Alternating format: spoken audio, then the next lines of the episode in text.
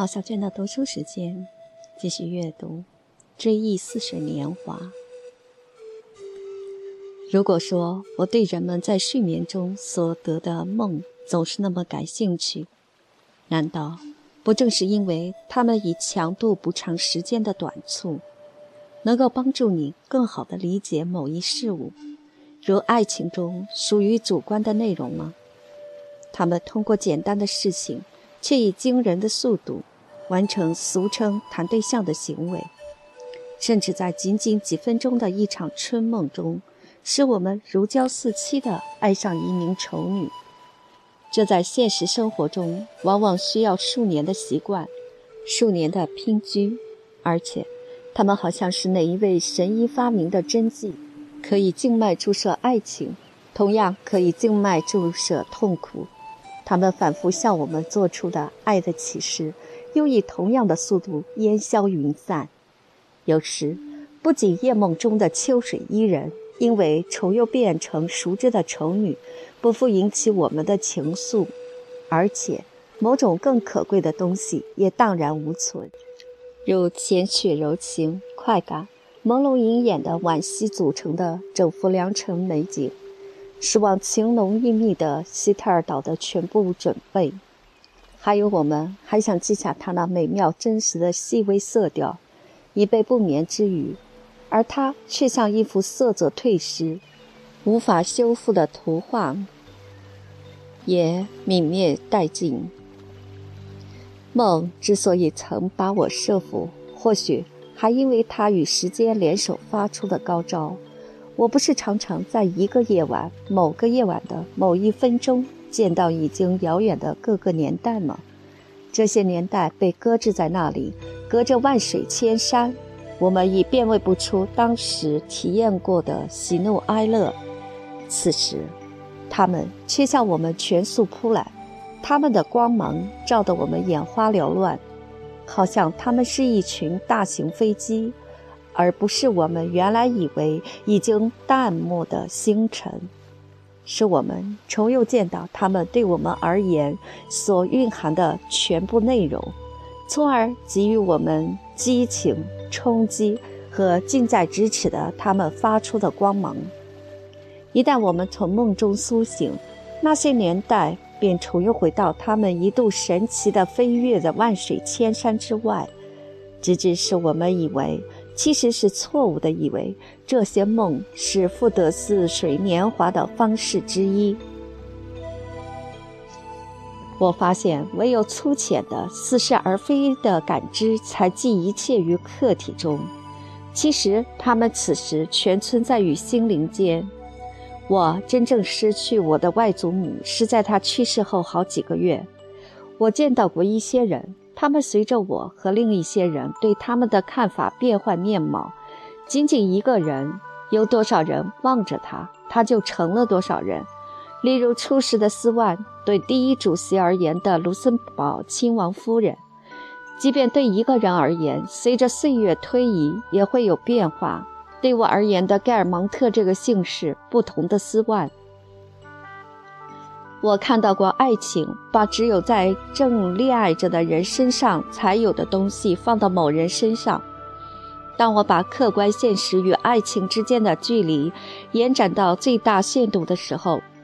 我对此的了解更深了。拉希尔只对圣卢和我，而贝蒂娜只对我和圣卢，莫雷尔或公共汽车司机只对夏吕斯或对其他人。尽管如此，还有夏律斯对缪塞的诗篇的偏爱等等。最后，在一定程度上，夏律斯先生的亲德观念，圣卢看尔贝蒂娜的相片时的目光，即便没有助我摆脱自己对德国的敌视，却至少有过一时帮助我挣脱自己对仇德观念的纯粹客观性的信念束缚。使我想到，也许爱和恨一样都是客观的。即在此时，在法国对他认为丧尽人性的德国抱有极度仇恨之中，首先便存在着感情的客观化问题。就如那时是拉塞尔和阿尔贝蒂娜，前者对圣卢，后者对我而言显得如此宝贵的感情那样。实际上，那种邪恶并不完全是德国所固有的本质，所以能够这么说，是因为这与个人的情况是一样的。我曾接二连三的有过几次爱情，这几次爱情结束之后，我觉得爱的对象没什么价值。我在法国已经看到过接二连三的仇恨，他们导致一些法奸的出现，他们把法国出卖给德国人。他们比德国人坏一千倍，他们也导致产生一批像雷纳克那样的德雷福斯派。今天，爱国者们与雷纳克通力合作，反对一个全然由撒谎者、衣冠禽兽和笨拙蠢货组成的国家。除了那些与法国同仇敌忾的德国人，像罗马尼亚国王、比利时国王和俄国女皇这样的人，诚然。反德雷夫斯派们会反驳我说：“这不是一码事。”确实，这从来就不是一码事，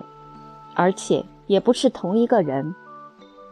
要不然，在同一现象前受他之骗的人，便只有责怪自己的主观状况欠佳了，也只能认为或优或劣皆在客体之中，以此差异为基础。智者不费吹灰之力便能创立一种理论，按照激进党人的观点，修会成员反对自然天性的教育，犹太人种民族化的不可能性，德意志民族对拉丁民族的世代冤仇，地位得到恢复的黄种人。况且，这种主观方面的作用还明显地表现在中立者的交谈中。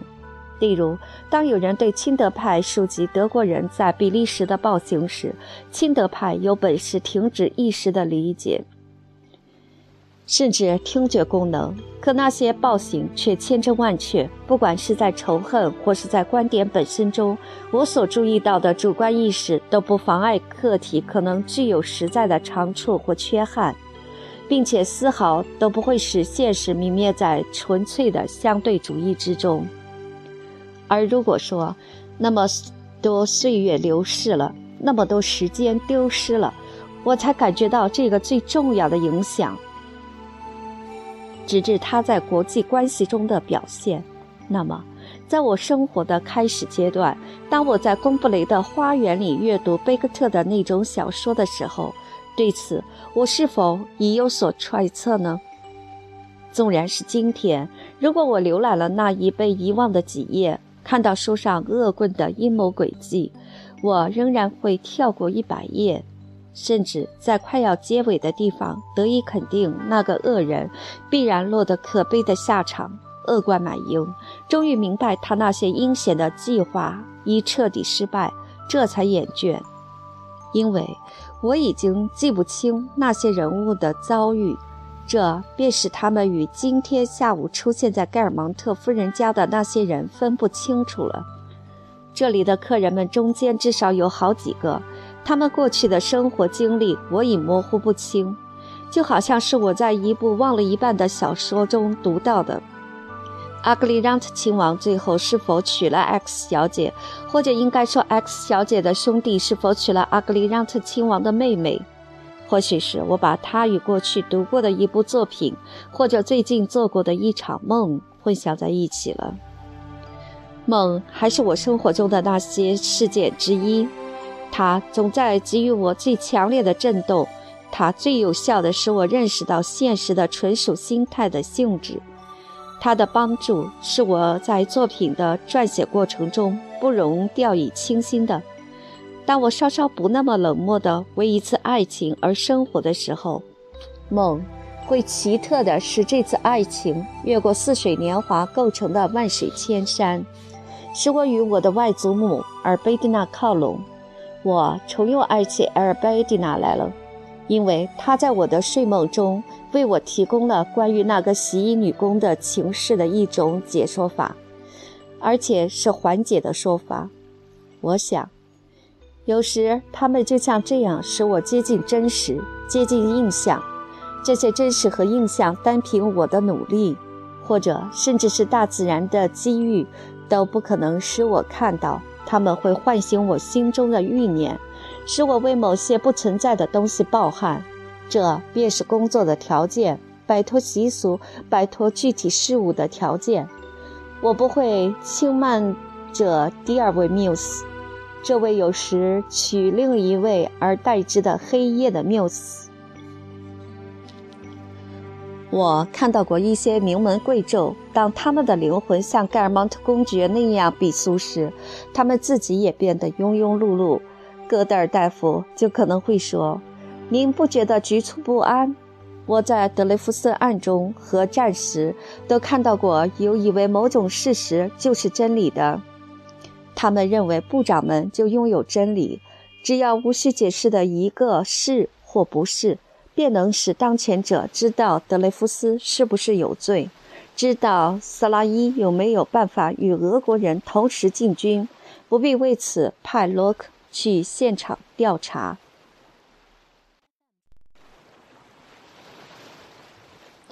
总之，细细想来，我的经验的素材，以及我后来的作品的素材，来自于斯万。这不仅通过有关他本人和希尔贝特的一切。而且正是他从公布雷时代起，就给了我前往巴尔贝克的欲望。如非如此，我父母是绝不会产生要我去巴尔贝克的念头的，我也就不会结识尔贝蒂娜。同样，还有盖尔芒特家族，因为我外祖母没有再见到过德维尔巴利西斯夫人，我也不会认识圣卢和德夏利斯先生。从而不可能认识德盖尔芒特公爵夫人以及她的内侄女，因此正是斯万导致我此时此刻来到盖尔芒特亲王府，并且刚才就在这里突然产生我作品的设想。所以，我多亏了斯万，使我不仅有了题材，而且有了决心，用以支撑我整个生命的幅度的这支镜，也许还稍微嫌羸弱。在这个意义上。盖尔芒特家那边便缘起于斯万家那边。然而，为我们的生活制造这一种种外表的那个人，往往是个比斯万低劣得多的平庸不过的凡夫俗子。只要有哪个伙计告诉我可以到巴尔贝克去赢得某位佳丽，很可能我在那里碰不上，不就足以使我到那里去了吗？事情往往如此，我们邂逅一位不尽如人意的朋友，无奈与之握一握手。然而，如果有一天细细回想起来，那只是他对我们说过的一句无稽之谈，一句“您真该做巴尔贝克一行”，于是我们的全部生活和作品便脱颖而出。我们并不为此对他感恩戴德，这也并不能证明我们忘恩负义，因为言者无心。他绝不会想到这句话将对我们产生至关紧要的后果，是我们的感觉和才智因势利导。而这种事态一旦获得第一个推动力，便连绵不绝地环环相生。他绝不会预见到同尔贝蒂娜的同居，以及在盖尔芒特府上的化妆晚会。他的推动力无疑是不可或缺的。因而，我们生活的外部形式。作品的素材本身均依他而定，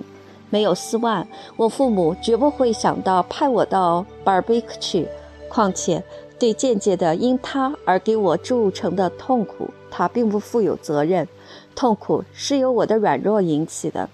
他的软弱已经使他自己因奥黛特而回肠百转。然而，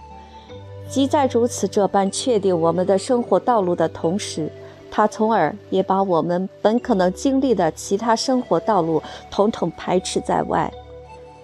如果斯万没跟我说起巴尔贝克，我就不会认得阿尔贝蒂娜，不会到那座府邸的餐厅，也不会认识盖尔蒙特家的人。但是，他会到别的地方去认识另外一些人。我的记忆和作品将充斥完全不同的、我都难以逆料的场景。他们的新奇，我所未能感受的新奇，诱惑我，令我抱憾，怎不奔他而去？而尔贝蒂娜、马尔贝克的海滩，还有利弗贝尔，还有盖尔蒙特家族，我不会永远无缘结识的。嫉妒是一位尽职的招募人。当我们的画面上出现空白的时候，他便会在街上为我们寻找所需的靓女。他已没有了姣好的风姿，由于我们嫉妒他，他重又花容月貌。他将填补那个空白。一旦我们寿终正寝，这幅如此补全的图画便不再给我们欢乐。但是这种想法丝毫也不令人丧气，因为我们感到生活比我们说的更复杂一些，事态也一样。指出这种复杂性是迫在眉睫的需要。如此管用的嫉妒，肯定不是产生于一脉秋波，或者一段故事，或者一番内心的反省。我们可能在一本年鉴中发现，他正对我们剑拔弩张。这种书在巴黎叫。巴黎一览，在乡下叫《城堡年鉴》。我们听到那位变得爱理不理的靓女说起过，她得到敦刻尔克附近的加莱海峡去几天，去看望她的姐姐。我们没有在意，我们还漫不经心地想到，以前那个很可能对这位靓女大献过殷勤的易先生。他同他永远也不会见面了，因为他不再到他们从前见面的那个酒吧间去了。他姐姐是干什么的？好像是当女佣的吧。出于谨慎，我们没有问起过他。接着，就在我们随手翻开《城堡年鉴》的当儿，我们发现易先生的城堡便在敦刻尔克附近的加莱海峡。再也没有什么可怀疑的了。他为了讨那位靓女的欢心，把他姐姐收为贴身女仆。如果说姑娘不再到酒吧间去与他会面，那是因为他让她上他家去。他一年到头都住在巴黎。然而，即使只是在加莱海峡上住上那么几天，他也少不了他。沾满了恼怒和爱的画笔描绘着，描绘着。然而，如果不是那么一回事呢？如果易先生并没有再见到过那位靓女，而只是出于一片热心，把他姐姐介绍给他常年住在加莱海峡的兄弟呢？以致他也许同样是出于偶然，在易先生不在加莱的时候去那里看看姐姐，因为他们也已不再把对方放在心上。甚至，如果那位姐姐并非在城堡或其他地方当女佣，而是在加莱海峡有亲戚呢？后面的那几种假设平息了嫉妒，初时的痛苦消失了。但是这有什么关系呢？隐匿在城堡年鉴字里行间的嫉妒来的正是时候，是画布上的那个空缺现在被填没了，而幸亏有那个我们已不再嫉妒、不再眷恋的靓女，有因她而起的嫉妒所造成的存在。才使这幅画的格局十分协调。此时总管来对我说：“第一个节目已经演完，我可以离开书房到客厅里去了。”这才使我又回想起了自己在什么地方。然而，我刚刚开始的推理丝毫也没有被一场社交聚会这个事实所搅乱。社交聚会，回归社会，为我提供了我在孤独中不可能找到的走向新生活的起点。这一事实并没有什么可以奇怪的，因为能使我心中永恒的人复苏的印象同孤独的关联，并不一定就比他同社会的关联更多。就像我过去曾以为的那样，就像他过去可能已曾对我有过的那样，就像他本来还应该如此。如果我发展得很协调，并不曾有过那段看似终止的长久停顿的话，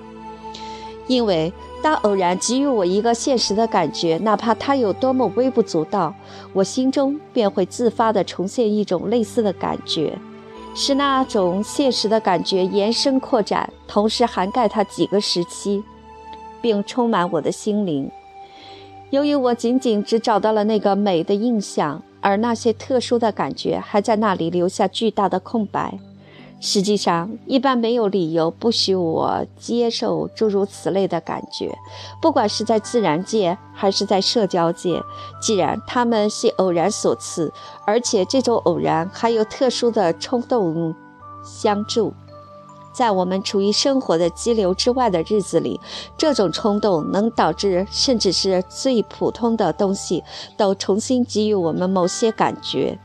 习惯使我们的神经系统积存下来的感觉，恐怕恰恰只有这类感觉才会导向艺术作品。我这就继续我在书房里没有停止过的环环相扣的思绪，努力寻找它的客观理由。因为我感到现在在我身上，精神生活已经有力地开始了，完全能够像独自在书房里那样，在客厅宾客们中间继续进行思考。在这一点上，我觉得即使有那么多人在场，我仍能保住自己的孤独。因为就像一场重大事件，并不能从外界影响我们精神力量的强弱。一名平庸的作家，即使生活在惊心动魄的时代，依然只能是一名平庸的作家。出于同样的理由，世上危险的是人们所做的社交安排。然而，就它本身而言，它并不能使你变得平庸。就像一场可歌可泣的战争不会把一个蹩脚诗人变得超凡出众一样。总之，不管它在理论上是否有用，艺术作品便是这样构成的。而就在我完成这个问题的考察，像我马上要做的那样之前，我不能否认，就我个人而言，一些真正的美学印象。都是随着这类感觉之后才在我身上产生的，在我这一辈子中，他们确实也相当罕见。然而，他们却左右着我这一生。我能从往昔里重新找到那些高峰中的某几座，我曾错误地把他们忽略了。我希望今后不要再出现这样的忽略。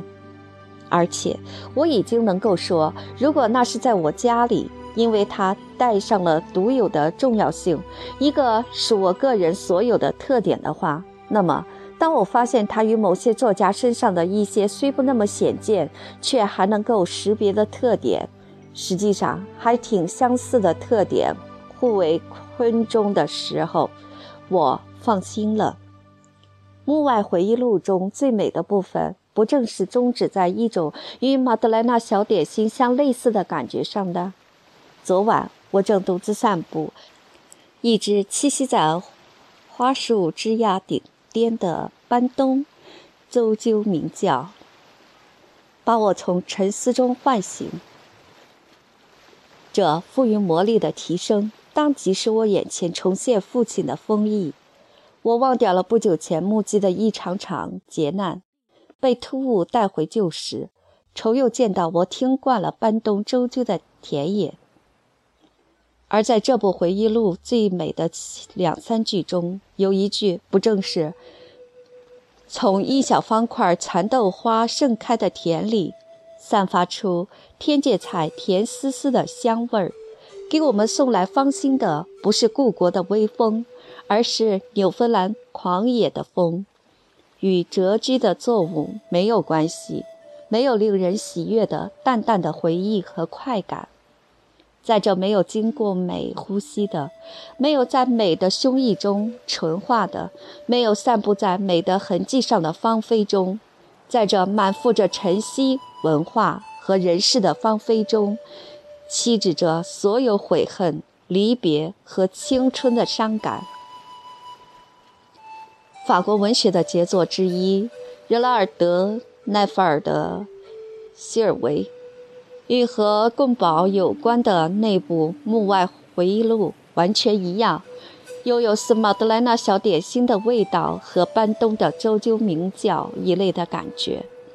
最后，在波德莱尔的作品中，这种淡淡的回忆数量更多，它们显然不再那么偶发，因而依我看来，也就具有决定性意义。这是诗人本身占有更多的选择余地。带着更多的大度，有意识地在一个女人的，例如头发、乳房的气息中觅寻给人灵感的类比，启迪她写出广袤而浑圆的穹苍，和火焰旗和蔷薇寂寂的港埠。我恰待竭力回忆起波德莱尔的那些诗篇。作为上述那种被搬移的感觉之基础的诗篇，以便最终把自己归入如此高贵的师承关系之中，从而获得信念，确信我不再踌躇，积极撰写的作品值得我将为之花费力气力。我已从书房下楼，来到楼梯底下，一下子已身临大客厅。在一片欢庆中，我很快感到这次聚会与我从前参加过的大不相同。它将对我带上特殊的色调，具有崭新的含义。确实，我一走进大客厅，尽管我心中一直那么毫不动摇地坚持我刚刚定的计划。却出现了一次戏剧性的变化，对我所致力的事业提出最严重的异议。无疑，我将击败这种意淫。然而，就在我继续斟酌自己身上创作这部作品的条件的时候，他却以重复百遍的例子道出最善于使我犹豫不决的考虑，不时打断我的思路。刚开始的时候，我不懂自己为什么迟疑，不敢认出这家的主人和宾客。我不懂为什么他们全都仿佛化了妆，那普遍的扑了粉的脑袋使他们的模样全变了。亲王在接待客人的时候，仍然像我第一次见到他时所感到的那样，带着童话国王那种傻愣愣的善良样子。但是这一回，他不只要求来宾带上这种标签，自己也依法炮制。他给自己装上了一部白色的胡子，双脚似乎穿着沉重的铅鞋，步履缓慢，仿佛承担起了表现某个人生时期的任务。说实在的，我是靠着一番推理，从他在某些部位尚存的旧时模样推断本人正身，才把他认出来的。我不知道小夫桑萨克往自己脸上抹了些什么玩意儿。可就在别人有的把胡子一半染成白色，有的则只是把唇姿染成白色的时候，他却不受这些颜料的约束，居然找到法子使自己脸上堆满了皱纹，眉毛一根根竖起。况且这一切同他全然不相称。结果他的脸仿佛变得饱经沧桑，黑黝黝的，一本正经。这使他显得老气横秋，叫人一点儿都看不出他是个年轻人。更使我感到惊讶的是，即在此时，我听到有人叫一个系着银白色的外交官裙子的小老头——夏特勒勒公爵。在这个小老头身上，唯有目光中残余的那点依然如旧的神色，使我得以认出我在维尔巴利西斯夫人家做客时见过一面的那个年轻人。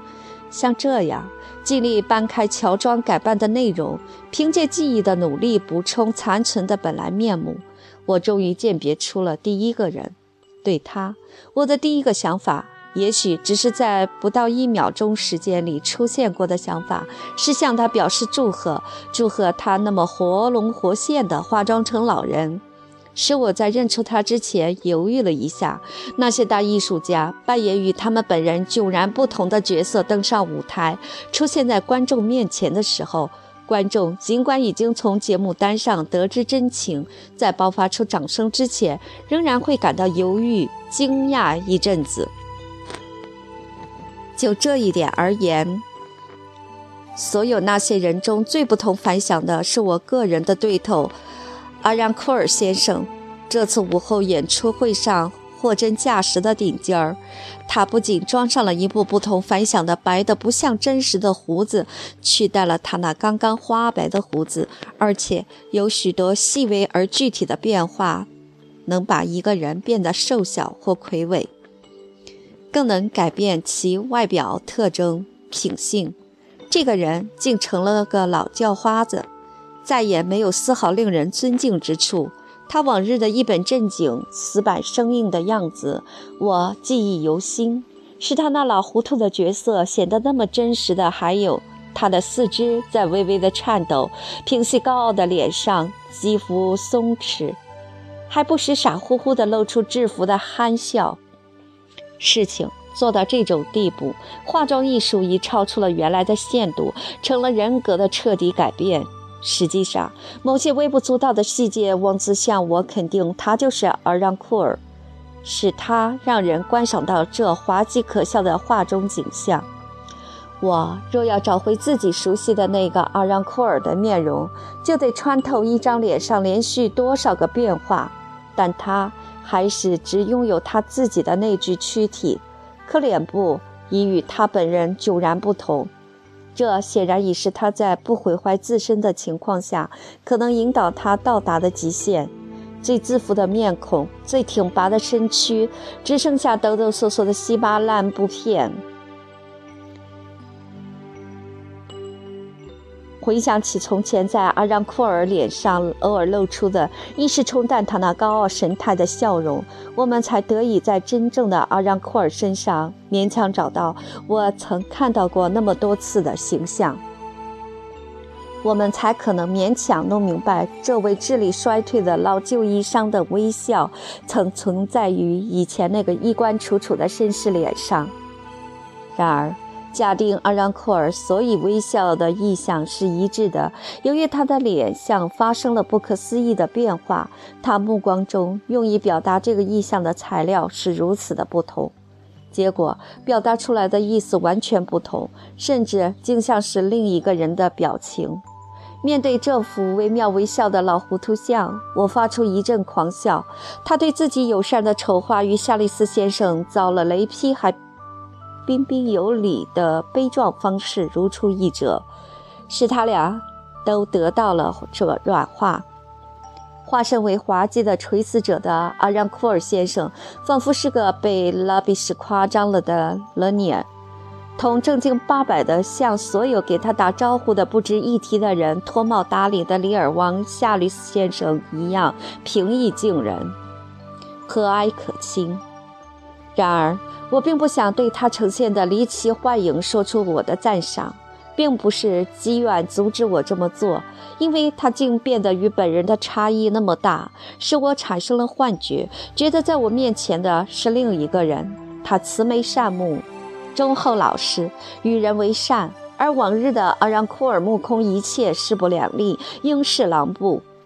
他完全变成了另一个人。变化之大，使我一看到这难以表于言辞的怪象，滑稽可笑的白色人物，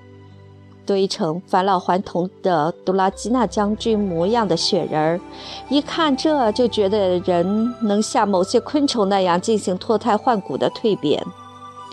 我仿佛正透过自然博物馆富有教义的玻璃橱窗。观看最敏捷、对自己的外形最有信心的昆虫能变成什么样子。面对着这只与其说是蠕动，不如说在颤动的软体蛹，我已无法唤起我心中历来感受到的对阿让库尔先生的那种情感了。然而我缄口不语。我并不称道阿让库尔先生让我们看到这样一种景象。他仿佛拓宽了允许人体转换变态的界限，而在后台或在化妆舞会上，人们夸大辨认乔装改扮者的难度，甚至一口咬定认不出来。这么做不如说是出于礼貌，这儿则相反，某种本能告诉我，必须尽可能地把这种感觉掩饰起来。我感到，不管是艰难还是不可能与对方均起不到任何奉承的作用，都因为形貌变化并非出于自愿，而且这种变态最终的使我发现，在走进这大客厅的时候不曾想到的东西，那便是任何聚会，哪怕它再简单。当它是在我们很久没有涉足社交的情况下举行的，只要它汇集了几个我们以前认识的人，便会给我们化妆聚会的感觉，觉得它是所有聚会中最成功的一次，是使我们由衷的为别人感到惊奇的聚会。可是，一旦聚会散去，他们长久以来。非由自主形成的那副嘴脸，却不可能通过卸妆而消失，使我们感到惊奇了吗？啊，我们也在让别人感到惊奇呢。因为我在寻求给那一张张面孔安上他们应有的名字时所遭遇的困难，仿佛也是大家看到我这副嘴脸时所感到的。他们或者就像从来不曾见到过那样对他不再留意，或者竭力想从目前的外貌中离析出一个不同的回忆。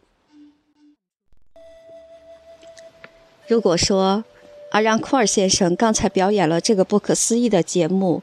他在我的记忆中留下的无疑是他的诙谐所呈现的最惊人的意象的话，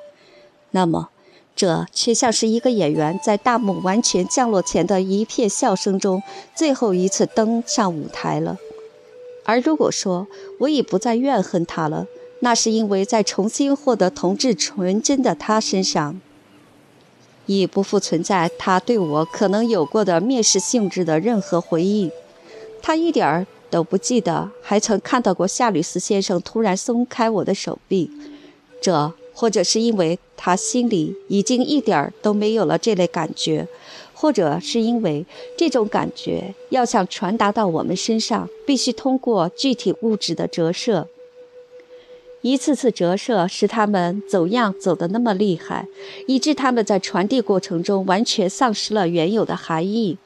而且。阿让库尔先生由于无法具体的说明他依然那么坏，也无法抑制他永远吸引人的快活。他仿佛是个善良人，说他是个演员实在言过其实。掀开他所有的意识和情感，他倒像是一只颤动不止的玩具娃娃，装着一部白羊毛胡子，晃晃悠悠地在客厅里溜达，好像这里是木偶戏剧场。既科学又富有哲理的木偶戏剧场，它被用在一篇悼词中或巴黎大学的一堂课上，用以唤醒人们对一切事物的虚荣心的认识，或用作博物学的范例。这些玩具娃娃，然而，当我们面对着这些木偶般的老人，想把他们与我们从前认识的那个人连接在一体中的时候，我们。还得同时在木偶背后的好几个平面上进行观察，这些平面给予他们以深度和迫使我们进行一番心灵的探索，因为我们在观望他们的时候，不得不同时用眼睛和记忆浸泡在岁月非物质色彩中的玩具娃娃，支持时光显形外露的玩具娃娃，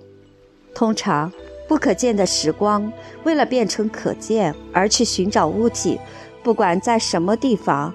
物体只要被它碰上，便会被它攫住，在他们身上打出它的幻灯，就像过去在贡布雷我房门把手上的戈洛一样的非物质。这个新的如此难以辨认的阿让库尔，在此仿佛是他使之部分可见的时光的启示。在构成而让库尔的脸面和他这人物的新因素中，我们能读出某个年岁数，辨认出生命的象征外貌，不是像他平常显现在我们面前的那个面貌，即往常的面貌，而是真实的面貌。如此多变的氛围，致使夜晚自负的老爷也把自己漫画化了，像一个旧衣裳。况且这种变化。这种真正的异化，在另一些人身上，仿佛正在跃出博物学的界限。当我们听到一个名字，我们感到惊讶：同一个人居然能表现出不是像阿让库尔先生那样的新的不同类型的特性，而是另一种品性的外部面貌。这便是时光从某位姑娘身上得出的意想不到的可能性，就像他对阿让库尔先生那样。但这种可能性虽说仅属相面数或体表上的，却似乎具有某种精神上的内容。如果五官在变化，以另一种方式排列；如果他们以惯常式的比较缓慢地获得布局平衡，他们便会以另一种外表带上不同的含义，以致会有这样的情况。有一女子，当初我们认识她的时候，身材干瘪，在她身上出现了变化，诸如脸变得认不出来了，长圆了，鼻子出乎意料地长出了鹰钩。这些变化令人感到惊讶，甚至惊喜。它往往就像我们听到她说出某个我们绝不会想象会出自她之口的敏感而富有深刻含义的词，或者看到他做出我们绝不会期待他能做出来的某个勇敢而高尚的行动时所感到的那种惊喜。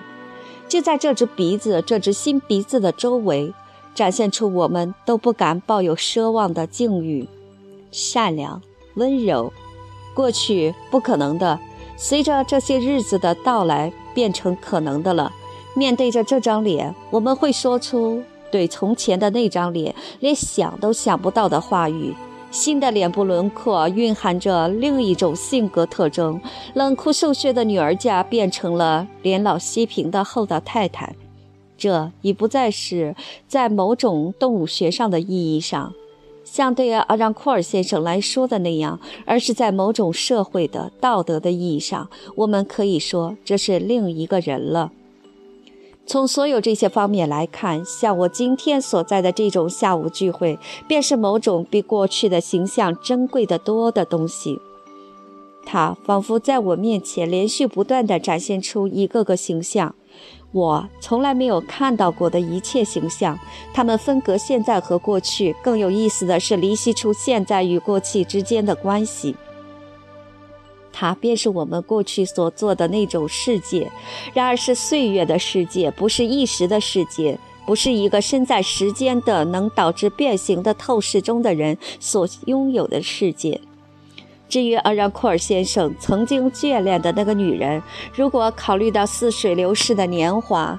她的变化可谓不大。也就是说，她的脸还没有完全衰微，不像一个被抛入深渊之中，随着坎坷的身世也变形走样的人。这种深渊，我们还只能通过同样劳而无功的比较，才能表示出它的方向。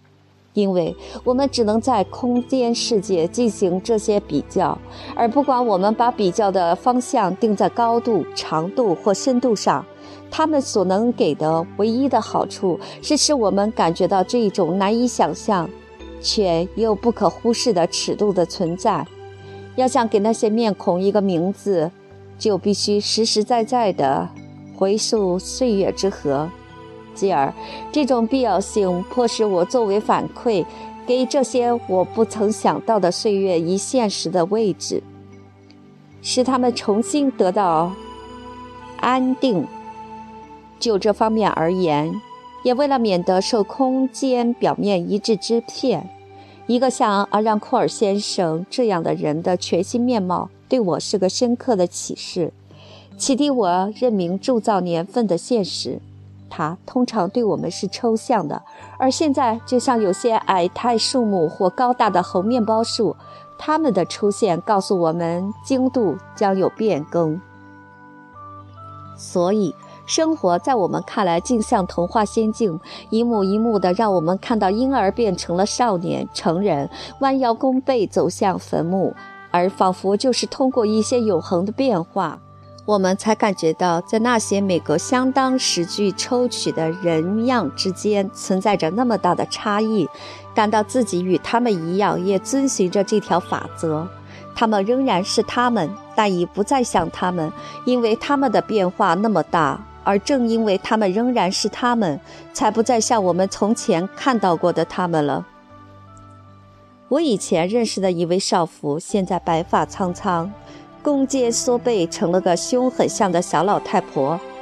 她仿佛指出，人到了一出戏最后的西游曲时，必然会被乔装打扮的让人认不出来。可他的兄弟身板依然那么挺拔，与他原来没有什么不同。令人惊讶的是，他那高雅的唇姿，在他年轻的脸上居然变成了白色。洗尽全黑的胡子上的几片花白，使这场聚会上的人物景象变得郁郁寡欢。他们就像出现在树木上的最初几片黄叶。我们还在满打满算指望过一个长长的夏季，但还没有开始利用，便已发现秋天降临了。而我自童年时代以来，由于接受了某种既来自我自身又来自其他人的决定性的影响。一直是做一天和尚撞一天钟，以致从所有那些人身上发生的变化上，我第一次发现时光的流逝，从对他们而言的时光流逝联想到我的似水年华，我不禁大惊失色。而他们的本身并无好恶的衰老，却在告诉我老之将至，令我大为伤感。而且，老之将至还在通过话语一次接一次地向我宣告，他们每隔几分钟对我来一番棒喝，就像钟判的号角。第一个说出这话的是德盖尔芒特公爵夫人，我刚看到她从两行好奇的人群中走过，她并没有注意到自己高贵的服饰和卓绝的美容手段正对他们那些人产生作用。在这颗棕发头颅前，在这黑色花边衣翼中显露出一点裹金缠宝的龟肉色躯体前，他们激动望着那带着世代相传的起伏线条的动体，就像望着一条年岁久远的神圣的鱼。鱼身上堆满宝石，是盖尔蒙特家族守护神的化身。这位夫人对我说：“啊，我最老的老朋友，见到您真高兴。”出于我作为贡布雷年轻人的自尊，我任何时候都没有把自己算作他的朋友。真正的介入盖尔蒙特府所过的神秘的生活，他的朋友，如同那些已经作古的人，像布雷斯奥戴先生、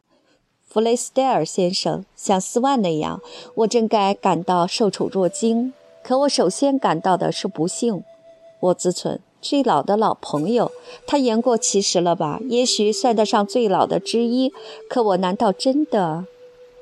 这时，亲王的一位侄儿来到我面前，对我说：“您是老巴黎了。”过了一会儿，有人交给我一张字条。我到这里的时候，曾碰到一位叫莱德威尔的青年。我已记不清楚他与公爵夫人是什么亲戚关系了，但他有点认得我。他刚从圣希尔军校毕业，相信他将能成为我的人友。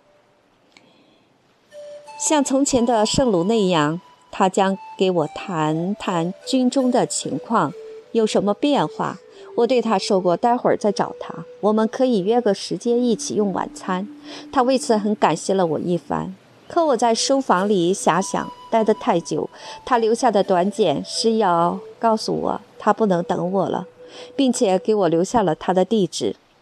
这位我渴望得到的朋友在信的结尾是这样写的：“甚至敬以您的小朋友莱特威尔。”小朋友，我过去不就是这样给比我大三十几岁的人们写信的？例如勒格朗丹，什么这个少尉，我把他当成圣卢那样的朋友。他对我自称小朋友，可这毕竟不会是自那以来军旅中的做法发生了变化呀。其实我对莱特威尔先生而言已不是个朋友，而是一位老先生了。我想象自己已进入莱特威尔先生的连队，就像我自以为的那样，成了他的一个哥们儿。其实我与他之间隔着无形的双角龟的间距，我没料到。他把我放在离这位年轻少尉那么远的地方，对这自称为我的小朋友的人而言，我真的那么遥远？真的成为一名老朽了吗？几乎紧接着有人谈到布洛克之后，我问是小布洛克还是他父亲。我不知道他已在战时过世了，据说是因为看到法国遭到入侵忧愤而死的。亲王说，我不知道他还有孩子，我甚至都不知道他已经结婚了。不过很明显，我们说的当然是老布洛克。他笑着补充说：“因为他一点都不像个年轻人，他可能有几个儿子，他的儿子现在都已经长大成人了吧？”而我明白，他指的是我的同学。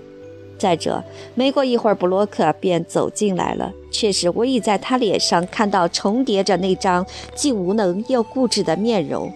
那很快便找到制动卡槽的轻微的摇头动作。如果说在另一面我没能认出站在自己面前的朋友，如果说我的回忆没有能够用源源不断的青春活力赋予似乎已被剥夺了活力的他以生命的话，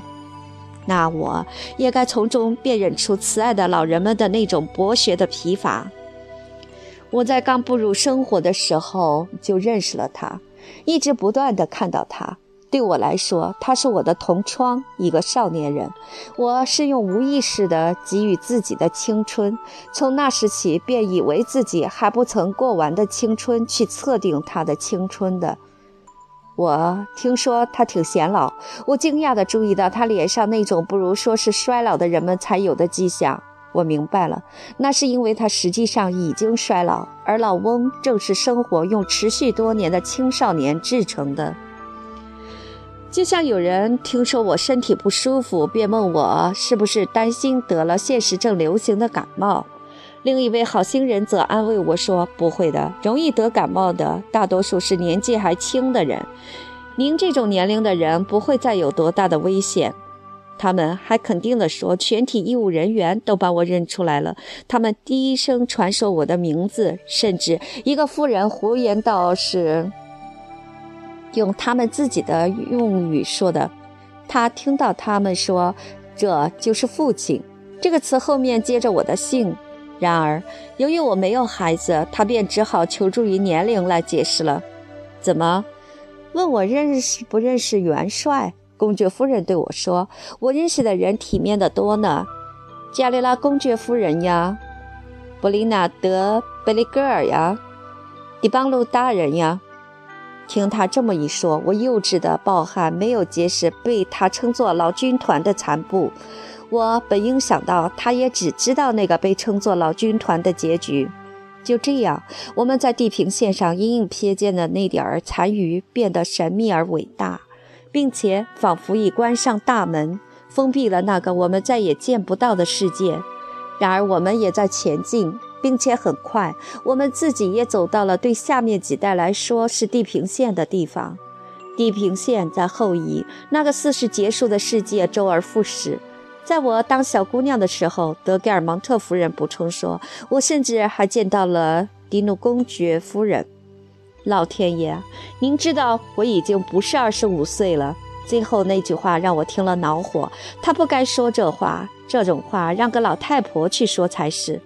然而，我立刻想到，她本来就已经是个老太婆了。至于您，他又说，您总还是那个样子。是的，他对我说，您让人惊讶，您总是显得那么年轻，那么令人伤感的话呀。因为它只是在我们实际上，而不是在表面上衰老的时候才有意义。他给我最后一击，补充说，我一直在惋惜您为什么不结婚。话说回来，谁又知道？也许这样更幸福。本来在您这个年龄，暂时就能有几个儿子了。如果他们被杀死，像那可怜的罗贝，我还常念叨着他呢。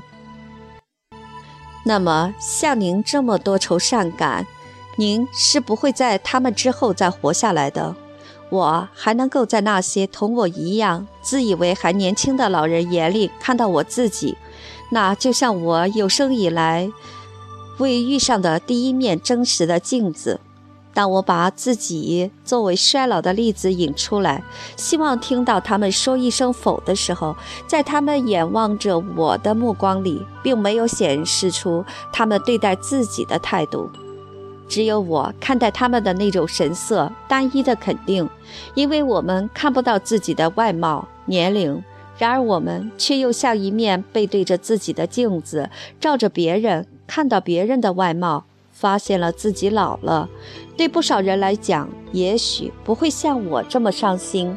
然而，首先对待衰老犹如对待死亡，有的人对这种事淡然处之，那并不是因为他们比别人勇敢，而是因为他们的想象力较差。其次，一个从童年时代起便盯住同一理想不变的人，他的怠惰本身，甚至他的健康状况，在使他不断推迟理想的实现的同时，也使他每晚都要意识到自己白白的丢了一天。这种意识那么清楚，这是疾病在加速他肉体的衰老的同时，却延缓了他心灵的衰微。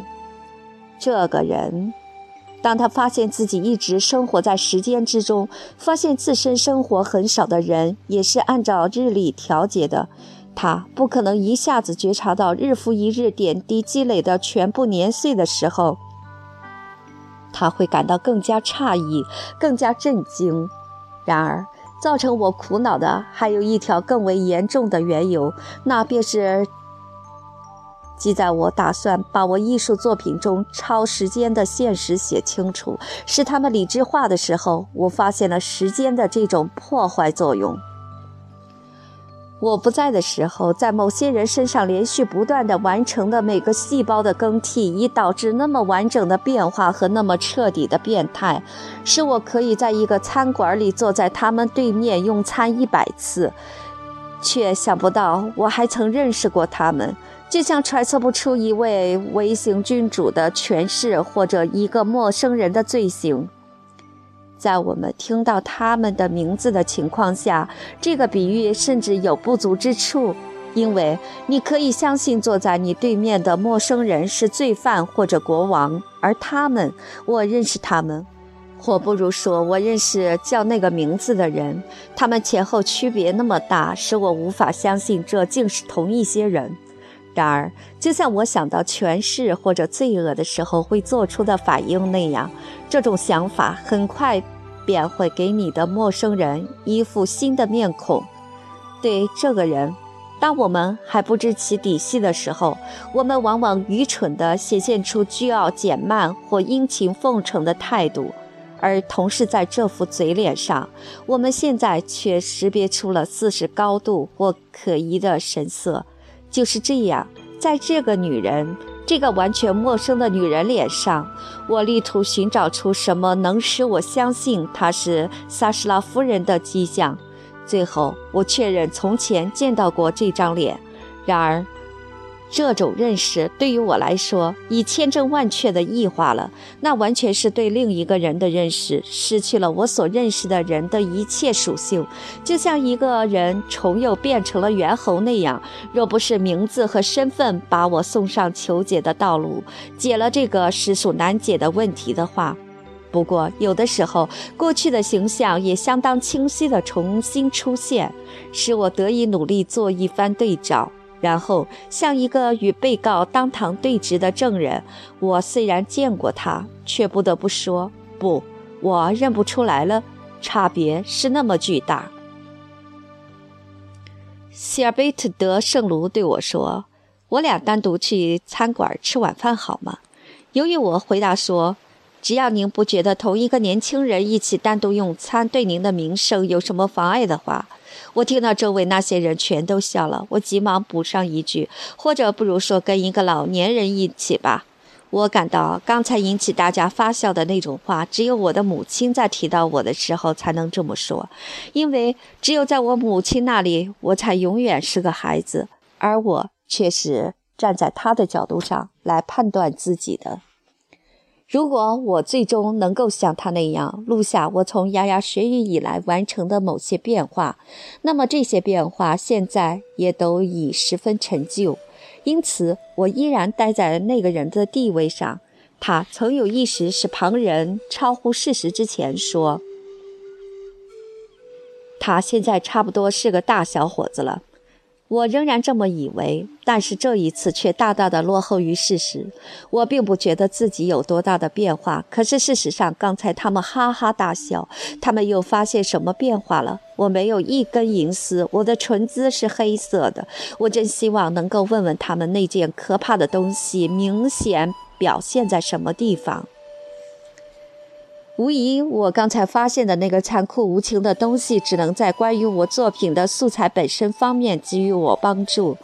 既然我已决定素材不能单由真正充实的印象与时间无关的印象构成，在我打算用来镶嵌那些印象的真实中，与时间有关的、与人们、社会、民族在其中沉浸，在其中变异的时间有关的。真实将占有重要的地位。我不会只注意给人们外表上的那些变异一个位置，我每时每刻都能举出新力的变异，因为即在考虑我的作品的同时，虽说一开始撰写便已相当明确，他中途不会因短暂的分心而辍笔，我却继续在向熟人问好，同他们交谈。况且。衰老的表现并非人人都一样。我碰到过有人问我姓什么，人们对我说那是康布尔梅先生，这时，他为了表示已经把我认出来了，问我说：“您还总感到气闷吗？”当我做出肯定的回答时，他又对我说：“您瞧，这并不影响长寿，就好……”